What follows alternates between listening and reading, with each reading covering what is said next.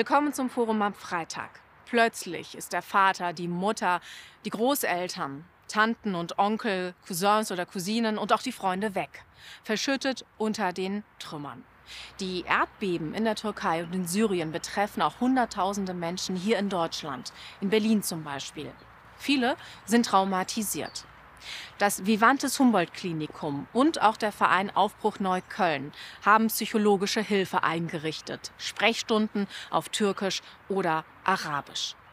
Woran man Traumata bei diesen Menschen erkennt und warum auch Menschen in der Ferne traumatisiert sein können, sind einige unserer Themen hier in diesem Forum am Freitag. Es war 4.17 Uhr am 6. Februar, als in der Türkei und in Syrien die Erde bebte. Die meisten Menschen wurden mitten im Schlaf überrascht, hatten keine Chance. Ein weiteres starkes Beben folgt am Tag. Mehr als 50.000 Menschen sollen gestorben sein. Noch immer werden viele vermisst, Hunderttausende obdachlos. Ganze Städte nur noch Trümmer und Schutt. Von der historischen Stadt Antakya zum Beispiel ist kaum was übrig. Die Menschen in Trauer. Auch in Deutschland. Viele hatten Verwandte und Freunde im Erdbebengebiet. Wie Mehmet Kilisli. Der 63-Jährige ist in Antakya auf die Welt gekommen, hat dort seine Kindheit verbracht. Heute lebt er in Berlin mit seiner Frau und zwei Töchtern. Nach dem Beben meldeten sich Verwandte bei ihm. Die haben mich angerufen und gleich haben wir auch im Internet recherchiert und so weiter. Und jeden Tag kriegen wir natürlich neue Videos und neue Nachrichten. Ich habe viele Freunde verloren. Verwandte, enge Verwandte. Und was ganz schlimm ist, vor vier Monaten war ich in Antakya und wir haben eine Gruppe gehabt. Gehabt nur deswegen existiert diese Gruppe leider nicht mehr. Und von diesen 20 Leuten sind nur ein übrig geblieben.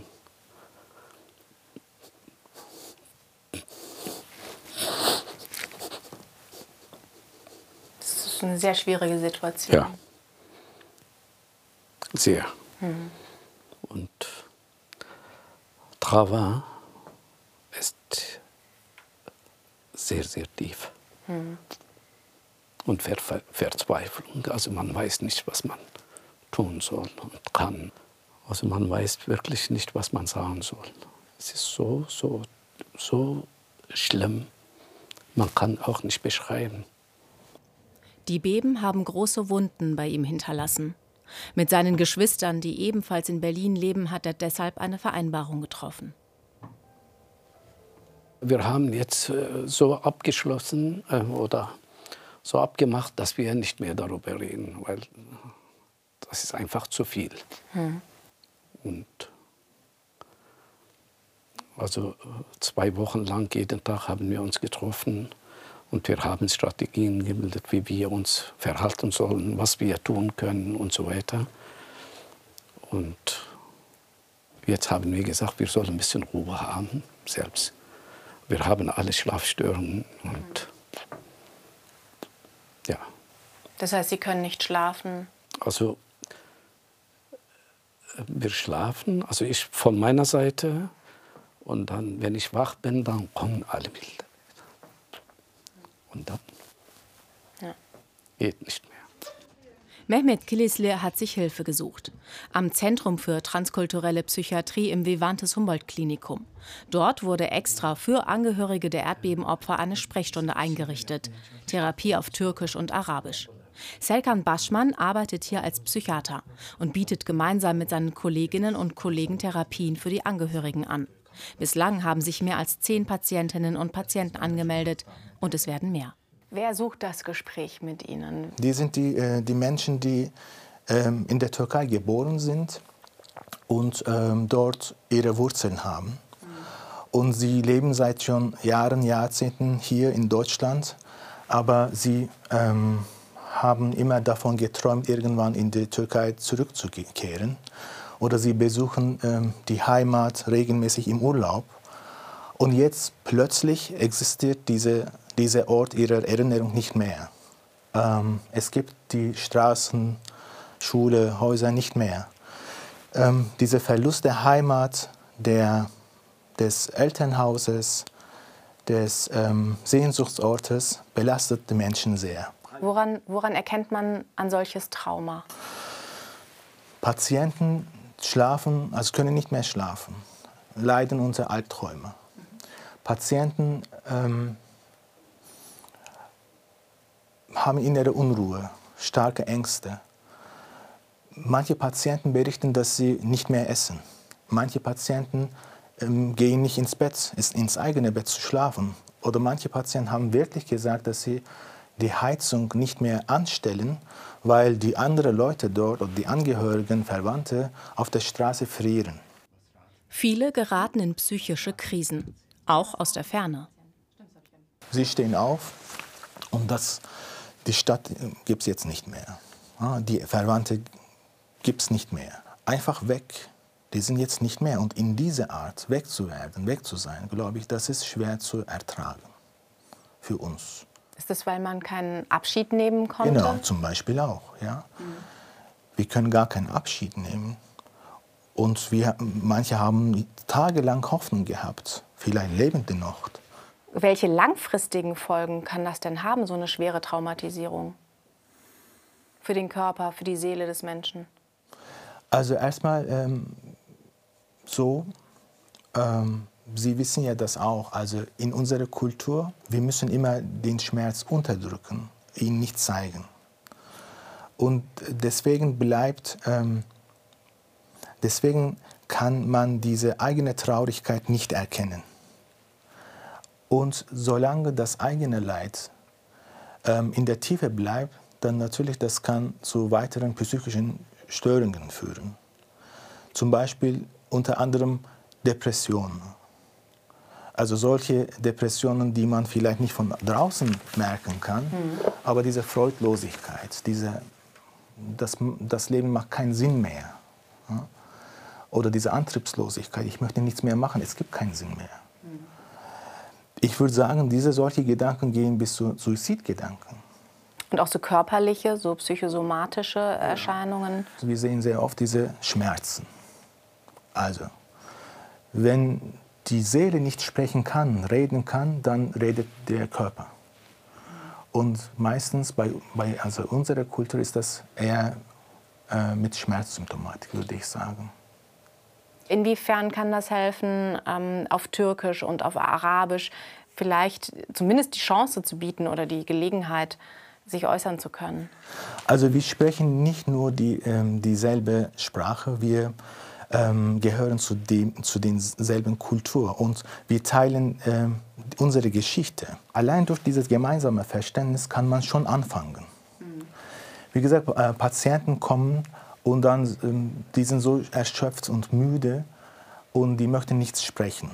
Oder, oder die, sagen, ähm, die möchten ihren Schmerz nicht zeigen. Das ist mir kulturbedingt bekannt. Ich weiß, die wollen jetzt nicht, die können jetzt nicht sprechen. Und ähm, das dürfen Sie auch in der Sprechstunde einfach da sitzen. Einfach da sitzen, nichts, nichts sagen. Ich glaube, diese Erlaubnis von einem Menschen mit dem gleichen Kultur kommt, kann schon helfen. Eine solche Nähe bietet auch der Verein Aufbruch Neukölln in Berlin an. Dort treffe ich Kasim Erdogan. Er arbeitet hier als Psychologe. Heute ist Mehmet Özbek da. Er versucht die Ereignisse in der Türkei irgendwie zu verarbeiten. Hepsi e, zarar görmüş ve tabii ki can kayıpları da var. E, bunlar bizim hep. Saymadım ama saymak da istemiyorum çünkü zor geliyor bana o. Nach dem Gespräch mit Kasim Erdogan spricht Mehmet Özbek auch mit uns. Er lebt seit mehr als 50 Jahren in Neukölln mit seiner Frau und drei Kindern. Auch seine Mutter und seine Geschwister wohnen hier. Ein anderer Teil der Familie wohnte in Antakya, Iskenderun und Kırıkan. Mittendrin also, als die Erde bebte. Kurz danach hat uns eine Verwandte angerufen. Äh, sie hat gehört, äh, dass in Antakya, in Hatay Erdbeben stattgefunden hat. Also das war um, äh, früh morgens um 5.30 Uhr, 6 Uhr und äh, danach konnten wir natürlich nicht mehr schlafen. Sie versuchen verzweifelt, ihre Verwandten zu kontaktieren, an Infos zu kommen, erreichen aber nur wenige. Ich habe meine äh, eine äh, Tantensohn äh, in Türkei also angeschrieben, habe gesagt, was ist passiert. Der hat dann äh, mir geschrieben, ganze äh, Generation ist weg, hat er geschrieben. Der äh, Onkel von ihm, Schwager, Schwester und die Frau von den ganze Familie, der ist jetzt fast alleine. Also ich habe die nicht gezählt, ich kann die gar nicht zählen. Das tut, tut mir weh. Hm. Ganz schlimm und man kann gar nicht also äh, überlegen, wie sowas passieren kann. Und wenn ich jetzt schlafen gehe und sage, äh, ich liege im Bett und sage, was würde ich denn machen, wenn die Decke runterkommt, dann hat man keine Chance. Ein tiefer Schmerz, den Mehmet Özbek kaum aushält. Einen richtigen Alltag wie früher hat er nicht mehr. Seine Gedanken kreisen nur noch um die Verstorbenen.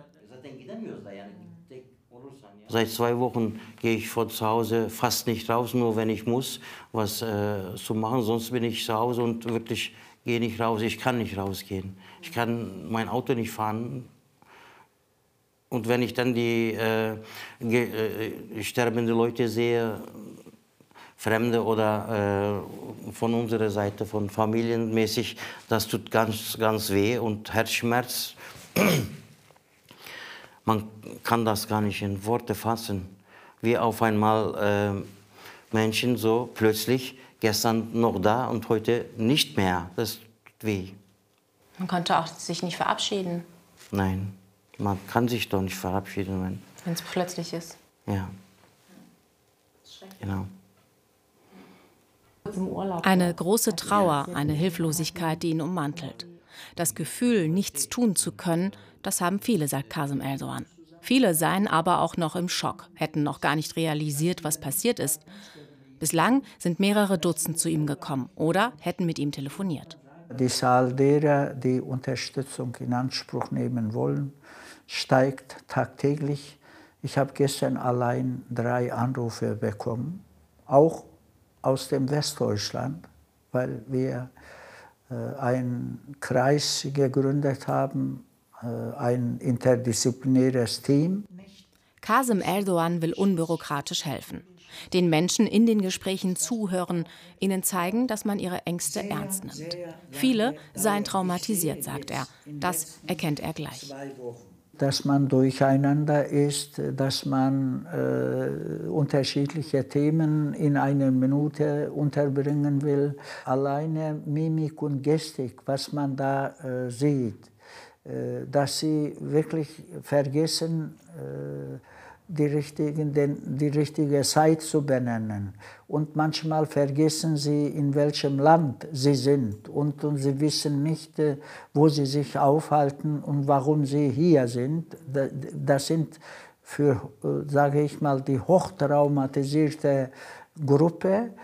Sie sind sprachlos, weil sie auf diese Ereignisse nie, aber nie vorbereitet waren. Sie können auch nicht hingehen, auch aus finanziellen Gründen. Und das tut besonders weh, indem sie zur Sprache bringen, ich konnte nicht mal meinen Bruder oder seine Familie begraben, weil ich kein Geld hatte. Und sie werden ständig unter diesen Gewissensbissen stehen. Gerade weil viele noch sprachlos sind, ist es Kasim Erdogan wichtig, dass er auf die Menschen zugeht und nicht wartet, dass die Betroffenen auf ihn zukommen. Und es sei erst der Anfang. Das Ausmaß der Traumata werde sich erst später zeigen. Deshalb brauche es noch mehr Hilfe für die Betroffenen. Das, was wir registrieren konnten, ist nur ein Bruchteil dessen, was passiert ist. Und äh, dass die Menschen wirklich mehrere Jahre darunter massiv leiden werden. Auch die Menschen, die nicht zu Schaden gekommen sind, sie werden ständig in den Gegenden, wo sie Wohnungen haben, Ferienwohnungen haben, wo sie sich aufhalten werden, werden, ich sag mal, diese Entwicklung immer mit sich herumtragen. Das ist die tragische Seite dessen. Ja.